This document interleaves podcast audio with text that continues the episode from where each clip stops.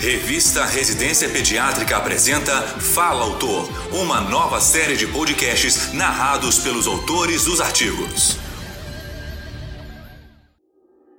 Nesta edição, convidamos as doutoras Carolina Fernandes Correia Leite, médica formada pelo Centro Universitário Unifoa, Júlia Busato Rainer, interna de medicina do Centro Universitário Unifoa, e Cecília Pereira Silva, professora de pediatria do Centro Universitário Unifoa. Elas farão a exposição do artigo A importância da antropometria e semiologia craniana para o diagnóstico precoce da trigonocefalia. Relato de caso. Ouça a seguir. Olá.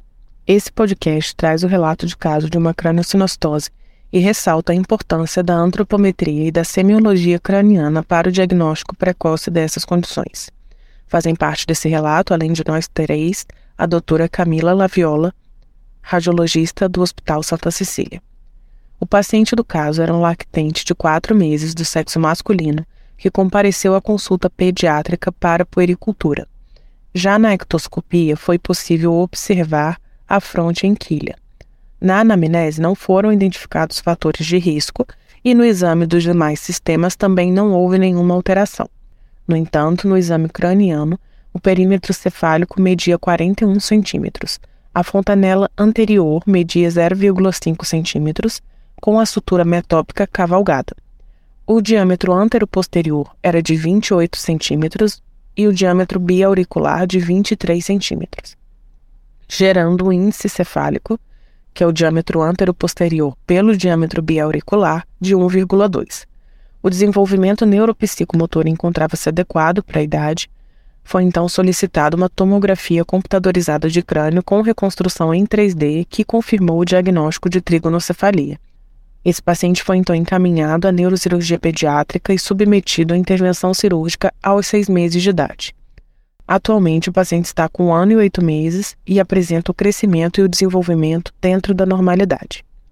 Apesar da minoria dos casos estar associada a disfunções sensoriais, respiratórias e neurológicas, ou até mesmo ao desenvolvimento da hipertensão intracraniana, é de extrema importância o diagnóstico precoce dessa condição, porque, embora as craniosinostoses ocorram isoladamente, elas também podem fazer parte de uma síndrome genética, sendo necessário uma investigação concomitante da genética e da neurocirurgia.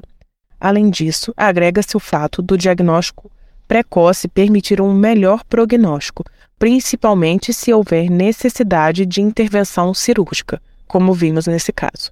Conforme descrito no caso, o diagnóstico das craniosinostoses é essencialmente clínico. Assim, é muito importante realizar uma anamnese detalhada, buscando identificar fatores que predispõem ao risco de craniosinostose, como o crescimento intrauterino restrito, a oligodramia, as anomalias de posição fetal e a exposição pré-natal a teratógenos.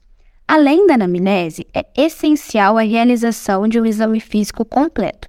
Conforme descrito por alguns estudos, os portadores de trigonocefalia possuem a porção occipital alargada, a fronte estreita e proeminente e a cabeça de formato triangular. Além disso, eles geralmente apresentam hipotelorismo e um dorso nasal baixo com pregas epicânticas. Entretanto, essas alterações podem não estar presentes ou serem encontradas isoladamente, como constatado no paciente deste relato, que apresentava apenas uma fronte estreita e proeminente, indicativa do cavalgamento da sutura metópica.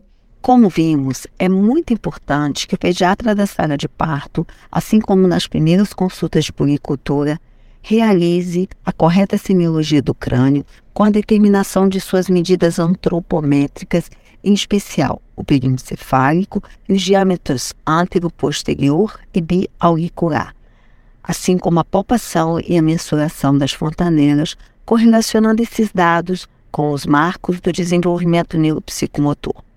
O atraso no diagnóstico e, consequentemente, o retardo no tratamento adequado da craniosinostose podem impactar no desenvolvimento normal da criança até a idade adulta. Assim, o diagnóstico precoce pode proporcionar uma melhor qualidade de vida para o paciente e sua família, além de resultar em uma importante diminuição de custos para o sistema de saúde público ou privado. Para finalizar, gostaria de agradecer em nome dos autores a revista Residência Pediátrica pela oportunidade na divulgação de um tema tão importante para nós pediatras. Você ouviu as doutoras Carolina Fernandes Correia Leite, Júlia Busato Rainer e Cecília Pereira Silva expondo sobre o artigo A importância da antropometria e semiologia craniana para o diagnóstico precoce da trigonocefalia. Relato de caso. Para ouvir todos os podcasts, acesse a página da revista Residência Pediátrica na internet. O endereço é residenciapediatrica.com.br barra mídia barra podcast. Residência Pediátrica, a revista do pediatra.